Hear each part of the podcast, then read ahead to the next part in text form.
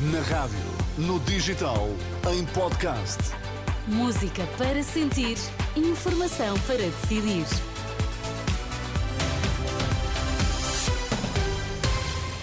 Notícias para ouvir agora na Renascença. Vamos saber quais os títulos em destaque nesta edição das quatro. Pedro Nuno Santos promete dialogar com o PSD sobre áreas de soberania nacional.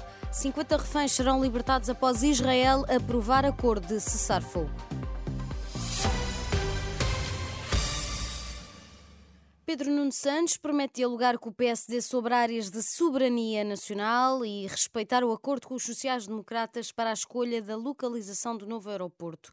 Em entrevista à CNN Portugal, apesar de acusar o PSD de estar radicalizado, sobretudo por depender da iniciativa liberal e já não do CDS, Pedro Nuno Santos promete não fechar a porta ao diálogo com Luís Montenegro. E há uma coisa que para mim é, é clara: não, não, se fecham portas.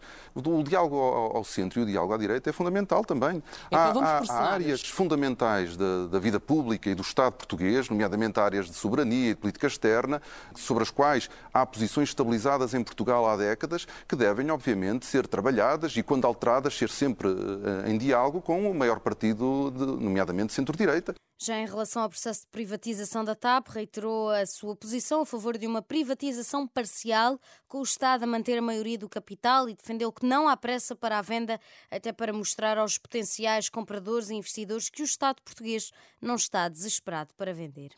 A estrutura que congrega vários sindicatos e associações das forças e serviços de segurança realiza esta quarta-feira um protesto junto à residência oficial do Primeiro-Ministro para exigir alterações ao orçamento do Estado. O protesto é organizado pela Comissão Coordenadora Permanente dos Sindicatos e Associações dos Profissionais das Forças e Serviços de Segurança, que integra sindicatos e associações da GNR, PSP, Polícia Marítima, Guarda Prisional e ASAI. Pretende-se exigir a revisão imediata das remunerações dos profissionais e alterações no Orçamento do Estado para 2024 no que toca à tabela remuneratória e marcada para daqui a duas semanas a apresentação do relatório sobre a localização do futuro aeroporto.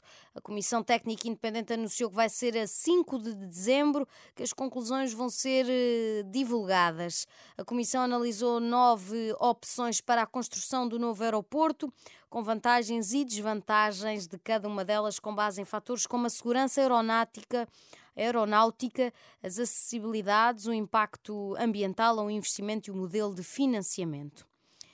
Num plano internacional, Israel aprovou o acordo de cessar-fogo com a libertação de reféns do Hamas. O governo de Israel aceitou esta terça-feira o acordo que levará à libertação de 50 reféns do Hamas em troca da liberdade de 150 prisioneiros palestinianos. Citados pelo The Guardian, os jornais israelitas indicam que os reféns tratam-se de 30 crianças, 8 mães e mais 12 mulheres. O período de cessar-fogo deverá ser pelo menos de quatro dias. Se mais reféns forem localizados, o Time of Israel admite que o período pode ser estendido por mais dias. E, de acordo com o The Guardian, o número total de reféns libertados pode vir a aumentar, revelou um alto funcionário dos Estados Unidos da América. Seis hospitais em Israel estão agora a preparar-se para receber os reféns e tratar qualquer problema que possam ter adquirido ao longo deste tempo em cativo. Se não houver oposição do Supremo Tribunal Israelita a este acordo, os primeiros reféns podem ser libertados já amanhã. меня.